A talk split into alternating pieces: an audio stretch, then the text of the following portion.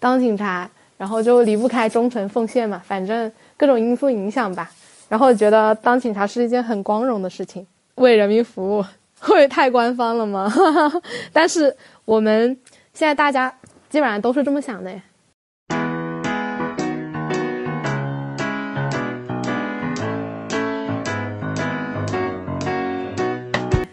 可能给了我一种变酷的力量。我记得我上警校之前的梦想是当个文艺女青年。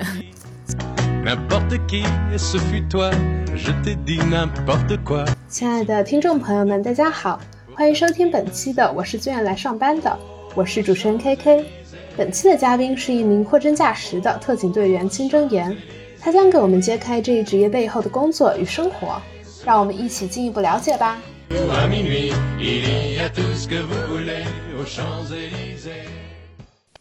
啊哈喽，大家好，我是清真言，是特警新人。对，其实我和清真言已经认识很久了。我大概是知道清真言最开始选择成为一名警察是跟他高考报的志愿相关的。那能不能跟我们分享一下当时做警察有什么契机吗？就为什么会报这个？警校，然后为什么后来会选择做特警？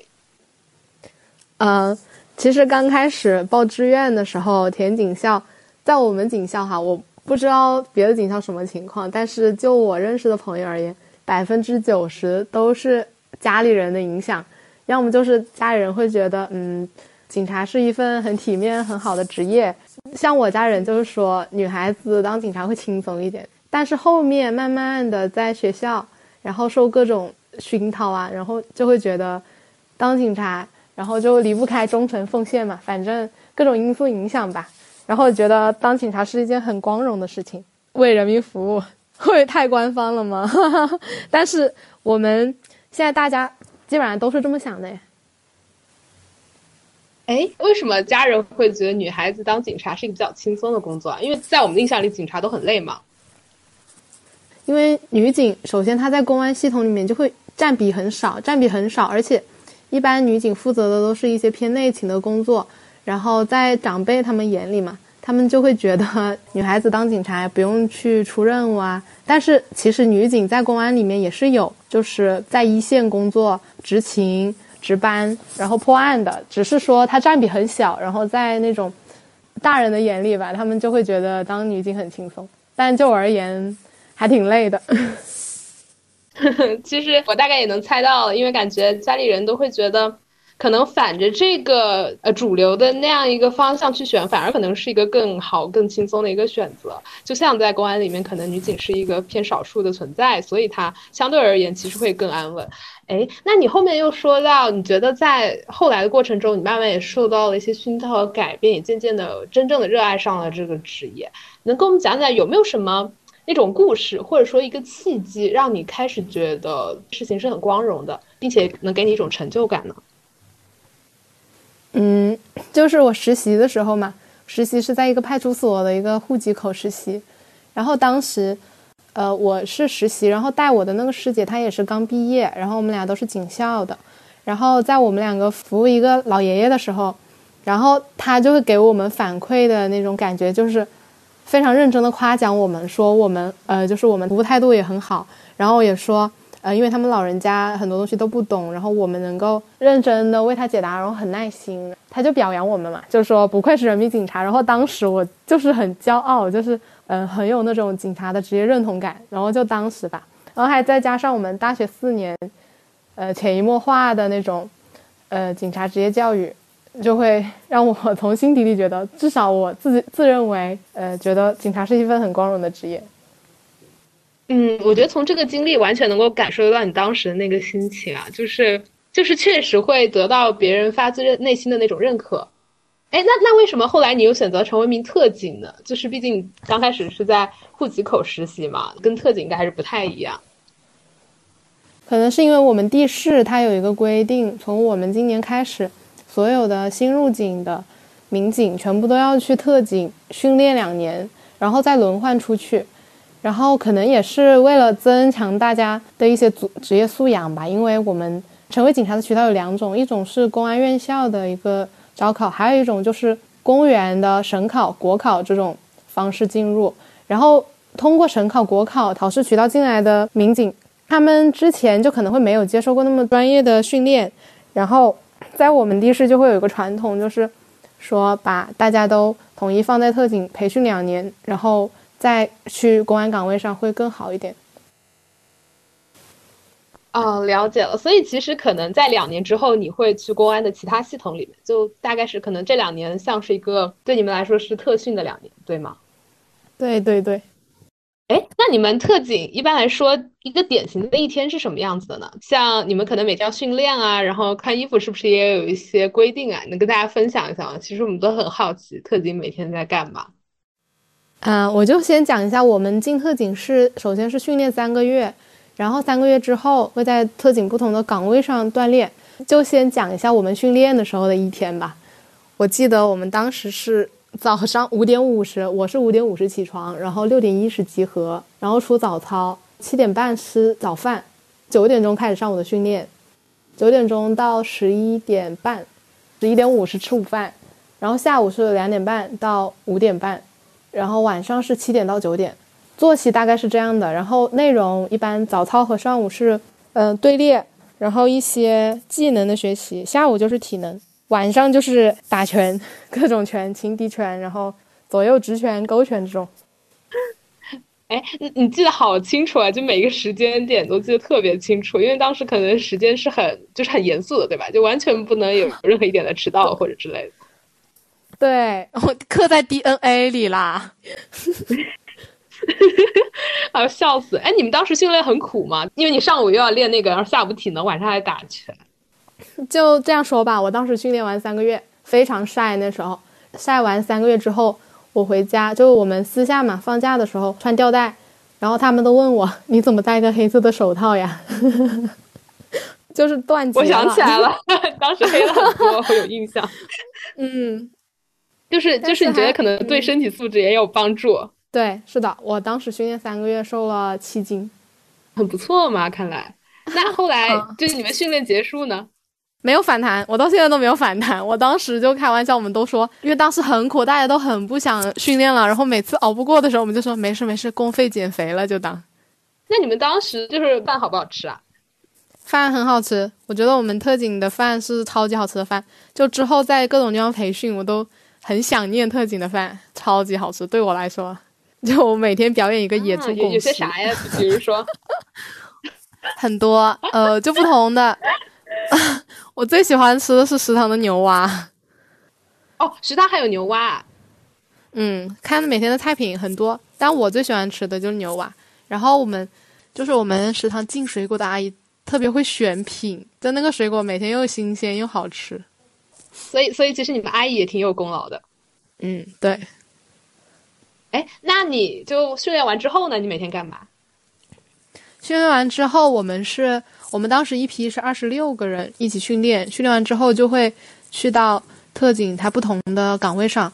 呃，我们特警是有分几个大队的，有 PTU 就是机动巡逻大队，然后有办案大队。然后有那个辅警大队，它的名字是叫特勤大队，然后里面会配有很多名辅警，然后他们的任务一般都是去纪委，就负责援助纪委那边做一些那种看守工作吧。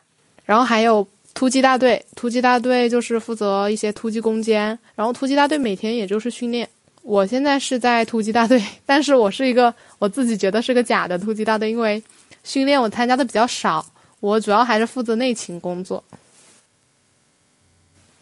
哎，那你能跟我们讲讲，就是如果在突击大队要出去训练的人，他一天会是怎样？然后，如果你是内勤的话，每天都干啥呢？哦，我先讲一下我吧。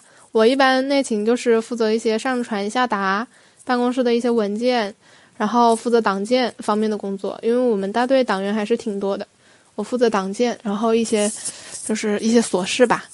然后我们大队其他的其他的民警，他们会有不同的什么魔鬼周，就是会定不同的特殊的一段时间或者一段日子去集中训练。然后一般在支队训练就是上午学一些技能，比如说他们最近在学破锁、破门，然后学一些那个武器警械那些。然后下午就是体能，特警会用到那些技能啊，比如说怎么开门啊、踢门啊之类的。对对对，然后还有一些就是综合体技能，就锁匠，还有破窗，就是邢克磊，邢克磊那种。有画面了，有画面了。哎，你见过他们真正的去出击吗？就就是去现场去突击？没有。其实现在的社会很少很少很少会发生真正要我们去出警的任务。我们只是说为了防防范于未然嘛。然后我们一般的任务都是那种突击攻坚的事。特别是我现在在的小城市嘛，就会更少吧。基本上十年能碰到一次需要我们突击大队出警的事情，我是这样认为的。啊，是什么样的事情会有需要突击大队啊？很严重的那种重大社会案件吗？嗯，是的。我拿我们市来说，我们市因为真的是很小，发生绑架案基本上十年才能碰到一次，就是那种绑架案，然后他们逃到深山老林里去，然后需要我们去。搜山，然后使用无人机技术去侦查，然后狙击也很少，因为我们大队其实是有两个狙击手的，他们每年都会去广东那边培训，还挺厉害的。但是真正要用到他们嘛，就是会就是，除非是非常非常紧急、非常非常重大的情形才会用他们。哎，说到狙击啊，我就想到枪了这个问题。其实我记得我们之前也讨论过关于特警要怎么配枪，然后什么情况下能开枪，开枪了要做什么，能给大家讲一讲吗？就是我们对这件事其实挺好奇。而我们之前聊的过程中，我大概知道，这其实是一个非常严肃而且手续也很繁琐的事情。哦，我就拿我们特警来说吧，特警它是会设有一个枪库，然后枪库里面会有冲锋枪，然后手枪，嗯，这几类嘛。然后枪库每天是要有专门的民警坚守，呃，辅警都不可以，就每天民警要轮班，二十四小时在里面守着。然后要开枪的情形，这个是警械呃人民警察使用警械武器条例里面会提到。然后你刚问出那个问题，我都我都有点疑惑，你难道是在考我法条吗？然后，嗯，其实这个界限也很难把握，包括我们单位也会经常组织我们去学习这种，然后给各种案例，然后。让我们判断这个时候是否能开枪，这样，他那个法条就在那个《人民警察使用警械武器条例》里面，但总体来讲就很严格。是的，是的，我们开了枪的话，就是就光把枪从枪套里拿出来，就要开始写写那种各种说明了。行，了解。那，嗯，还有一个想八卦问题啊，就是你们平常会发很多警服吗？就大家很好奇，你们日常都穿制服的话，那是不是相对于其他工作来说，女孩子特别省化妆品啊？化妆品这个事情省还是省不了的，但是我们有要求是着警服的时候不可以化浓妆，所以说对彩妆那方面应该是会省不少。然后日常的护肤的话，还是看个人吧。有一些想护肤的话，还是会在上面花很多钱。但对我来说，我有时候每天早上起床，我就会想，呃，我化妆真的值得吗？我护肤真的值得吗？然后说不值得，然后就洗把脸就可以了。果然是同事都不值得见，是吧？主要是把大家都已经处成兄弟了，兄弟没那么多讲究了。哎，那那这个话，其实我之前跟你聊天，我就会觉得很羡慕你们那种。很纯粹，而且彼此同事之间其实关系非常好的那种感觉。我想问，就是你觉得在特警的工作中，除了工作之外，甚至是你最喜欢的那个部分是什么样的呢？是这种融洽的集体关系吗？还是一些其他的故事？是的，是的。其实我觉得特警最好的一点就是它很纯粹。特警它很大一部分民警他们的来源都是部队退伍的。然后军人嘛，他们就会比较单纯。然后我们整个特警，因为我们的工作也比较单纯，基本上就是训练和巡逻，然后非常单纯。然后大家关系都很好。然后我跟我们大队，包括我跟我们当时训练的那些我们中队的人，关系都非常好。然后有一次，我记得我跟我们中队人一起吃饭的时候，他们就跟我说：“他说以后我要是找了男朋友，就要带过去跟他们一起吃一下饭。”然后。让让他们把把关，然后当时我就觉得很感动，我觉得我就说这是家人吧。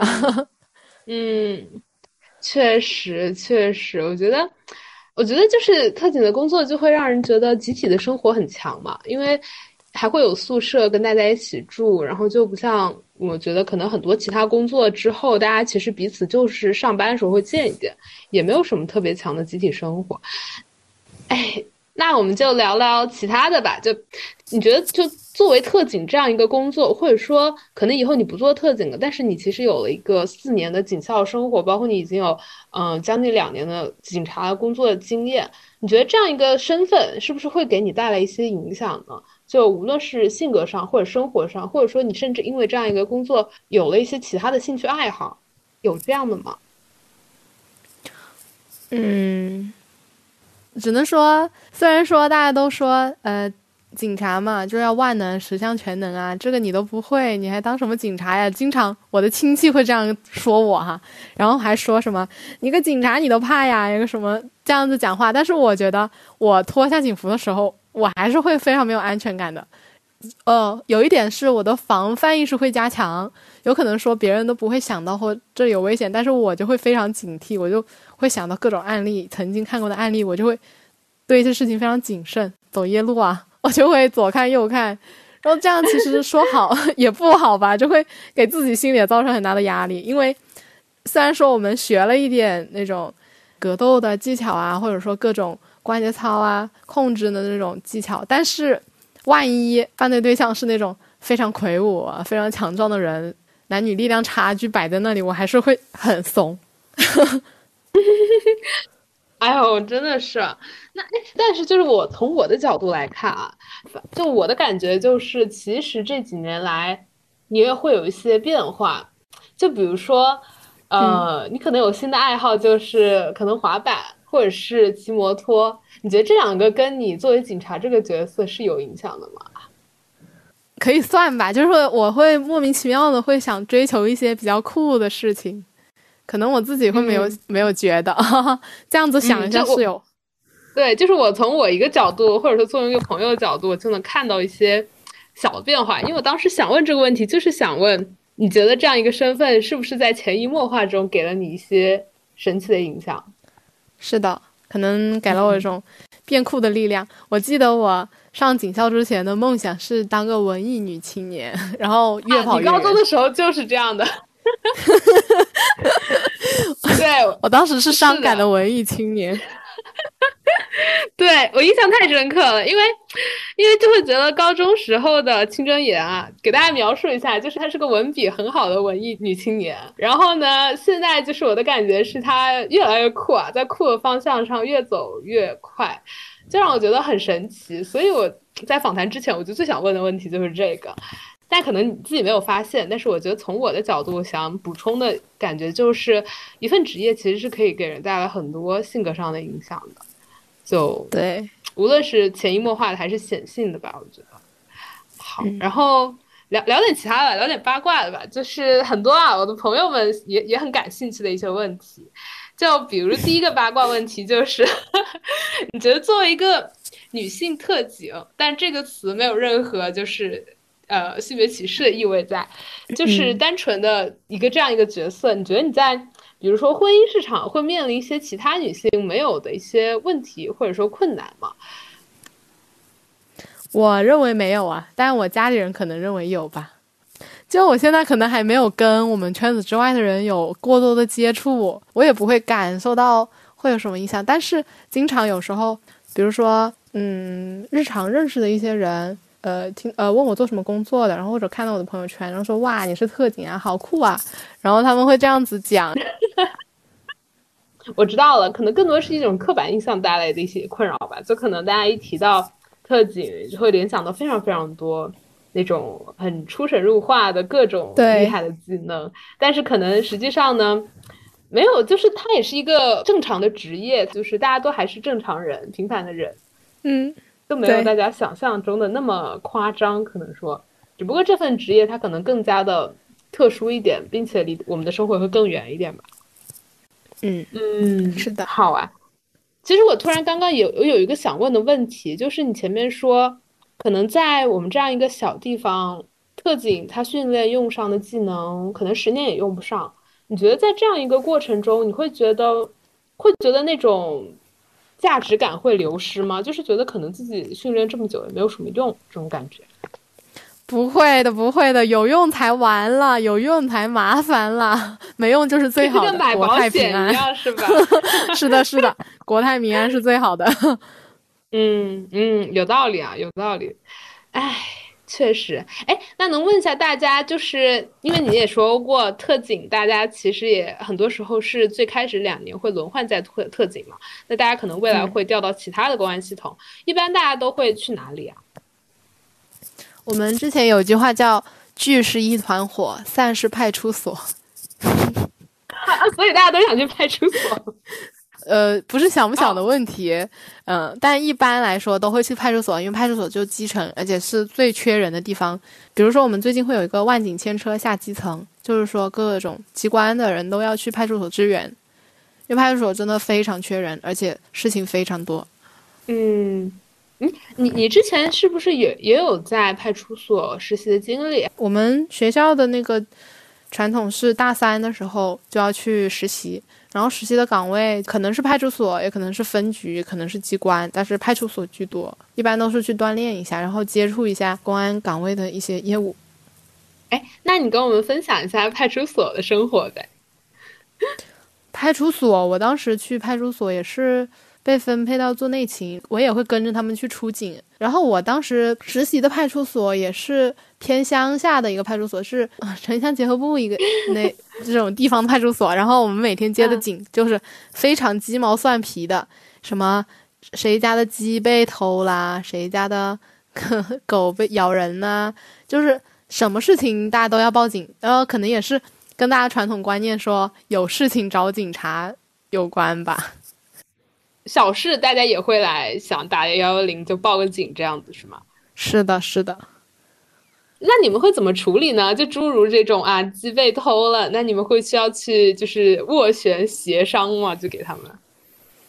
鸡被偷了的话，一般都是要取证呐，就是要查看现场。然后现场勘查，虽然说鸡被偷了，可能不会上升到现场勘查那种程度，但是一般民警都会去看痕迹，然后分析有可能进来的地方，然后看一下有没有脚印类似的嘛。然后基本上在农村监控很少，脚印的话，你偷两只鸡的那个价值可能达不到要去脚印提取、足迹鉴定的这种方面的东西。OK OK。好，那比如说，就像两家两户人家因为一些问题争吵了起来，然后他们报警了。一般来说，你们会怎么去处理这样一件事呢？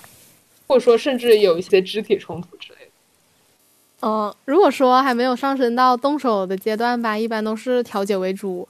然后，因为这样对，其实对他们双方来说损失也是最小的，呃，不会上纲上线。如果说到到了两方动手的程度，有一句话是。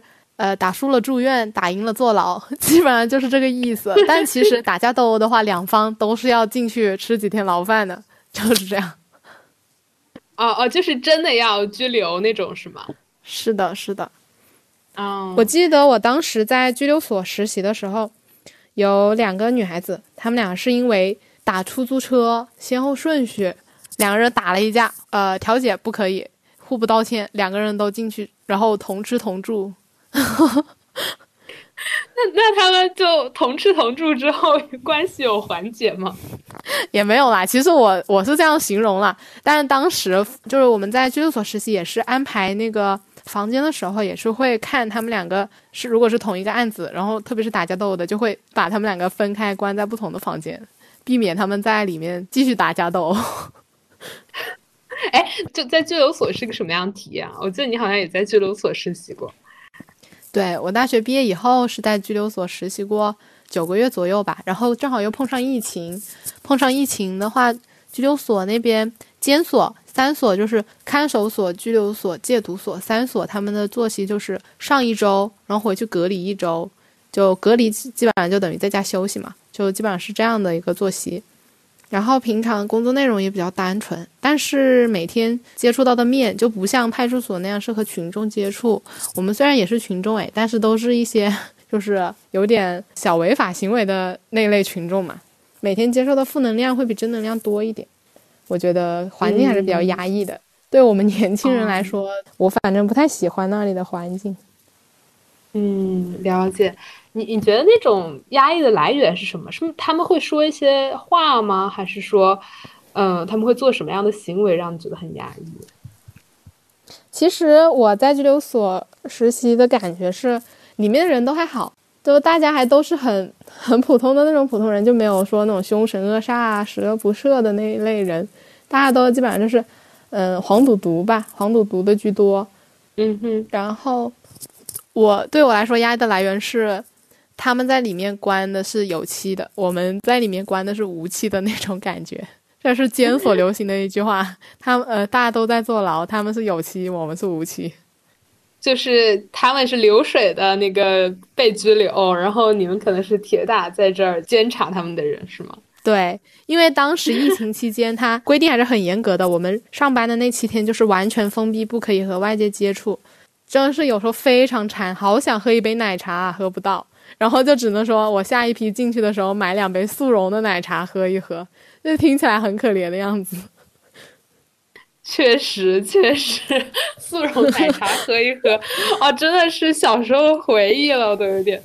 嗯，我就说香飘飘的销量怎么那么高啊？原来都是我们 给它冲起来的呀！哎，行，我们不聊工作了吧，聊一些其他的。嗯，想聊聊，就除了工作之外，你有什么其他的一些业余爱好吗？想跟大家分享的那种？比如说我知道的啊，就可能有，嗯，弹弹吉他呀，弹唱唱歌之类的。能跟大家分享这个为什么会开始想学吉他，然后学吉他的一些故事吗？其实我学吉他是很早就呃上警校之前，因为我一直觉得我自己是文艺女青年，然后我就会觉得穿个白裙子弹着吉他就会非常文艺，我自己都沉沉迷了，就沉迷于自己的想象。然后后来就一直学，也没有成功。就最后成功的契机，可能是因为我认识了一个同样弹吉他的妹妹，然后我认识这个妹妹也是也是缘分吧，是当时我在拘留所实习的那段时间。然后我们七天隔离是在，呃，室内隔离嘛，就等于是在家休息。在家休息的时候，我就会觉得我的人生好像没有什么意义。我就说我要去做一些有意义的事情，比如说我当时高考，高考完之后我填志愿，我爸妈说让我填警校，说什么体制内，说什么嗯公务员。然后我当时说 我是一个非常善良的人，我要去学特殊教育专业。我说我我真的很伟大。我当时认为我自己是世界上最伟大的人，我说我要我要贡献。后来我休息的那七天，我就说要不我去看一下，我当时如果说没有听家里人，然后选择了我自己当时很想选择的专业，会是什么样的结果？然后我就去地图上搜，我就搜特殊教育学校，结果真的有。然后我就直接，我当时骑着我小电驴，呃，下班当天我就直接奔到了那个学校门口，我就 跟门卫的那个叔叔说。我说你们校长电话多少？然后我就给那个校长打电话，我就说我要来当志愿者，然后他非常欢迎我，然后还带我介绍了整个学校。我就我当时在心里，我就也非常崇拜那个校长，那个是个女校长，我觉得他也挺伟大的。他当时他们学校园区的小孩也都是各种类型都有吧，就特殊教育涉及的小孩都是呃有聋哑儿童，然后自闭症。然后有一些可能是脑瘫，虽然我们现在骂人经常用这个话，但是他真的就是生理性的脑瘫。然后还有各种，对，他就有各种类型的学生。呃，他们园区不是以年龄划分班级的，他们是以智力水平。然后我当时被分在一个智力水水平最低的一个小班，然后跟着他们班的老师一起上课，然后带着小朋友做游戏，然后运动一下，就打打羽毛球这样。然后带我的那个老师，他就会弹吉他，然后我就受他影响，然后我们就后来我没有去那边当志愿者了，之后我们两个也会经常出来一起玩，弹吉他、踏青这样。所以其实我我想啊，就感觉这样一个经历是很。是很是很巧合的，就是如果你最开始没有这样一个想去特殊教育学院当老师的梦想，然后又没有这样一个契机，就是说，嗯，我突然想要去看一看这是什么样子的，可能也很难，或者说也没有那个在拘留所因为要疫情所以需要隔离，然后突然想要去找一些有意义的事情要做的这样一个场景，可能这件事情也不会发生。是的，是的，嗯。还是挺神奇的，这件事情居然神奇的又跟你的工作扯上了一些关系。是的，其实每件事 情它都是有有理由的。嗯，好，我们最后来满足一下群众们的八卦问题啊，就我搜集到的一些朋友们的八卦问题。第一个就是你作为特警，能够查到男朋友的开房记录吗？哦，这个问题其实，呃呃，不管可能不不论是特警还是在各种派出所啊机关工作的民警，都会遇到大家这个好奇心。呃，我们查大家的开房记录是需要有权限的，呃，一般都是需要你在一些特殊的部门，比如说刑侦。然后经侦类型的就需有这个工作需求的，你才会有这个权限。而且，我们公安查记录都是会留下痕迹的，就是你几点几分查了谁都会有记录。然后，而且我们一般也不会去做这个事。我们其实工作生活会分得很开，然后生活中不会去跟工作交集太大，就瓜田李下，就不敢去做些什么。而且现在舆论那么快速。你做点什么，大家都会看到，大家都不敢的。确实，确实，就就这个事情本身也会留下痕迹，对吧？查这玩意儿本身也有记录。OK，对，而且查了你自己不伤心吗？查到了的话，你自己也会伤心的呀。就假如说没有，那就等于是你这件事情白干了，可能还会留下一些隐 患。但如果有，好像也挺伤心的。难过的是你自己呀，确实，说好有道理。好，第二个问题就是，作为一个女特警，是不是就能够就是擒拿一些正常的，就是不是很魁梧的那种男性？就假如说遇到问危险，嗯，不是很魁梧的话，我可能会有那么十分之呃十分之一的把握吧，稍微魁梧一点就就是百分之一的把握了。这其实还是很难的，对吧？因为我们现在学的都是一些技巧性的，但是那个技巧也是需要力量支撑的。然后男女力量虽然说有在锻炼，但是还是会差距很多。但是我们特警也会有一些很强的女孩子，就是真的是很强，就是我们都亲切的称她们为特种兵，麻辣女，就是本身身体素质很好的那种。对对，嗯，我记得上次。就是我们学情敌拳的时候，我和我另一个女性朋友，我们两个就会把那个情敌拳打成二倍速的。然后有一天我们开玩笑说，我们呃，我们打一下那个二倍速的情敌拳。然后我们开始打，结果我那个同事他就说，他就说二倍速又怎么样？打人痛吗？我说痛不痛？你试一下不就知道了。他说可以，但是你没把我打死，我就要动手了。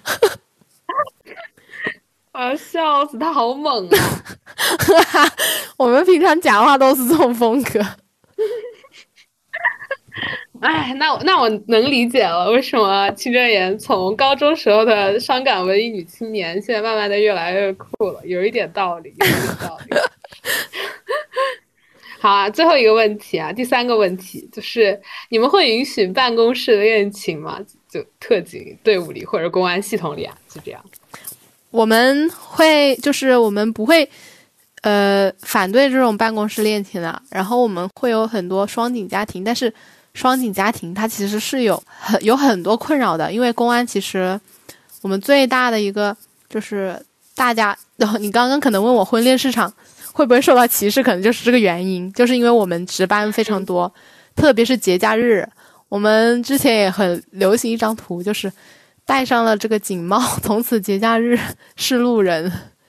就是大家越休息，我们就越要值班。然后，如果是双警家庭、双警结合，然后两方都要值班，有小孩的话，那个小孩就真的是会没有人照顾，存在会存在这种情况。然后，我们双警家庭是会有一些鼓励的，就我们有时候会把他们当成事迹，就真的是双井家庭是需要勇气的。我们办公室恋情。嗯，不会不允许的，大家会挺支持的，而而且也会觉得挺伟大的。嗯，哎，我突然想到问题，就是我记得在部队里面，他们说谈恋爱是需要打报告的，你你们需要吗？就谈恋爱或者结婚？我们不需要，但是我们一旦谈恋爱了，就不夸张的说，第二天整个支队都会知道。啊，就是就是所有人都知道了。总之 是的，因为集体很小。对。嗯，好哎，哎，聊这么多，真的还挺有意思，我觉得。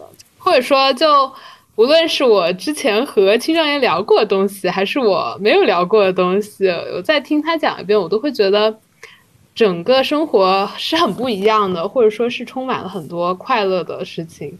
那最后一个吧，就是我想问，你觉得在做特警的这段时间，或者说从你入警校之后的学习和实习期，你有很难过的事情吗？就是遇到的困扰？嗯，有的体能考核，每次体能考核就是我最痛苦的时候，就是我会紧张到睡不着觉，然后我都怎么办？怎么办？怎么办？对，很严格，而且要求挺高的。因为我其实高中体能非常差，我以前可能会两公里，呃，不对，不是两公里哦，就是绕着操场跑两圈，大概八百米吧，都会觉得很难过。对，对我们高中的。对我们高中这样的读书来说非常难过。结果我们现在测试动不动就是十公里，然后我就会真的是会非常崩溃。而且十公里，我认为在我以前认为我跑下来就已经很牛逼了，但是现在他们还会要求就有那种速度要求啊，然后会有那种负重要求啊，就会非常崩溃。那那你是怎么度过的？就是就是来了，然后你就没办法，就只能跑呗，然后跑完了就过去了那种。就边哭边跑啊！我每次都是边哭边跑的，真的，我跑到后面都哭的那种。嗯，就是岳云鹏最近很火的那个燕子，没有你我可怎么活啊！我就是那种状态，边抹眼泪边哭啊！十公里有你我怎么活呀？我就是这样的。但总之还是过来了。对，你就熬过去吧，就只能挺过去。但是其实这样的话，其实对我们身体啊，就体能素质会。会有提高，但是过程很痛苦。嗯，那就很好，那说明你的你的体能素质有了长足的进步，而我的体能素质永远的停在了高中。好，那我觉得今天的访谈就圆满结束了。呱唧呱唧。